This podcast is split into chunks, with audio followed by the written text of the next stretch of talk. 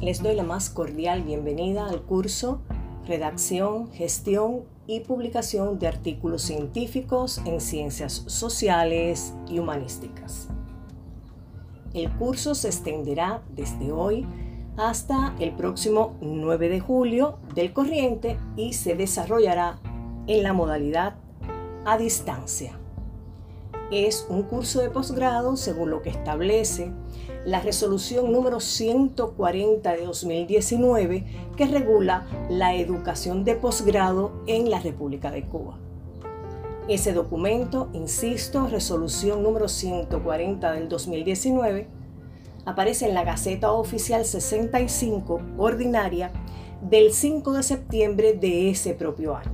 Es un documento de fácil descarga, es un documento que regula todo lo relacionado con la formación de segundo ciclo, de modo que todos los aspirantes a recibir alguna de estas formaciones deben constituirlo en un documento de consulta obligatoria.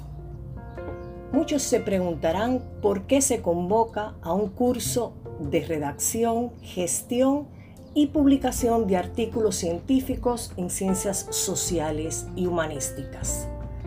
Algunas respuestas existe una desproporción entre el número de publicaciones, el de protocolos registrados y el de trabajos presentados en congresos y reuniones en todas las áreas del conocimiento, lo que se traduce en que una buena cantidad de investigaciones científicas no culminan en la publicación de sus resultados. Otro de los principales problemas para la difusión y aplicación de los resultados de las investigaciones es la falta de habilidades para la redacción de artículos científicos.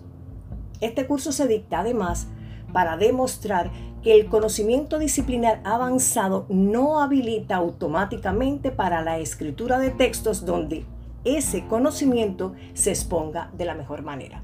Es por eso que conocemos muchas personas profesionales de larga experticia que constituyen autoridades en determinados temas y que sin embargo no son los autores más prolijos. ¿A qué aspiramos?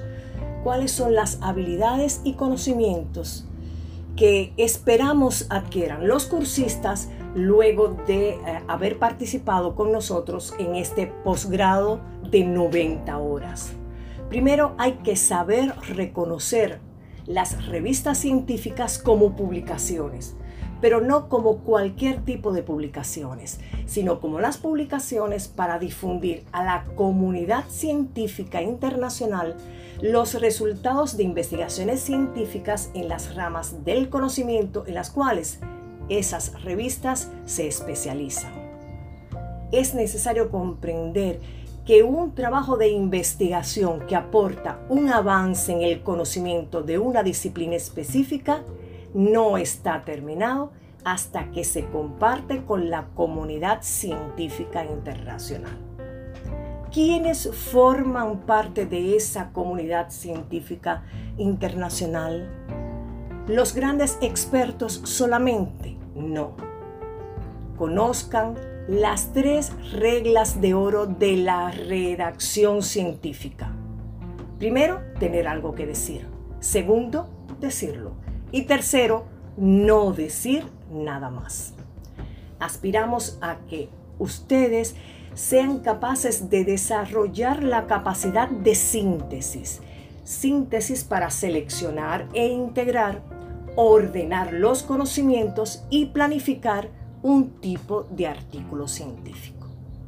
Será importante también saber, conocer, dominar y aplicar el sistema normativo.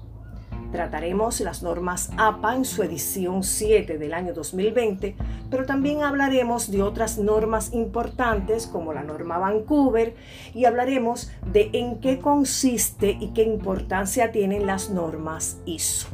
¿Por qué escribir un artículo científico. ¿Para qué escribir un artículo científico? ¿Cuáles son las motivaciones que las personas más o menos expertas en determinado campo del conocimiento tienen para escribir un artículo científico. Vamos a partir de cuatro máximas. La primera es de Quintiliano. Al escribir proponte no que alguien te pueda llegar a entender, sino que nadie te pueda dejar de entender. Hacer un experimento no es más fácil que escribirlo, dijo Boring. Para William Osler, el mérito no es de quien hace el descubrimiento, es de quien lo escribe y convence al mundo. Importante.